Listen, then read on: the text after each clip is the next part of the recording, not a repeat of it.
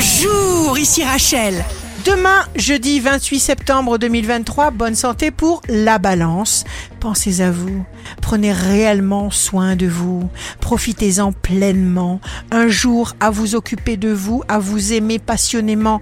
Quelle bonne idée. Le signe amoureux du jour sera le Capricorne, chaque fois que l'inquiétude frappe à votre porte. Détournez-vous sans hésitation. Épargnez-vous les relents du doute. Si vous êtes à la recherche d'un emploi, le verso, votre force intérieure n'est pas un mythe. Il vous suffit de faire appel à elle pour ressentir toute votre puissance. Le signe fort du jour sera le taureau.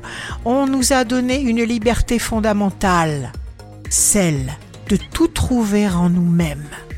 Ici Rachel, rendez-vous demain dès 6 heures dans Scoop Matin sur Radio Scoop pour notre cher horoscope.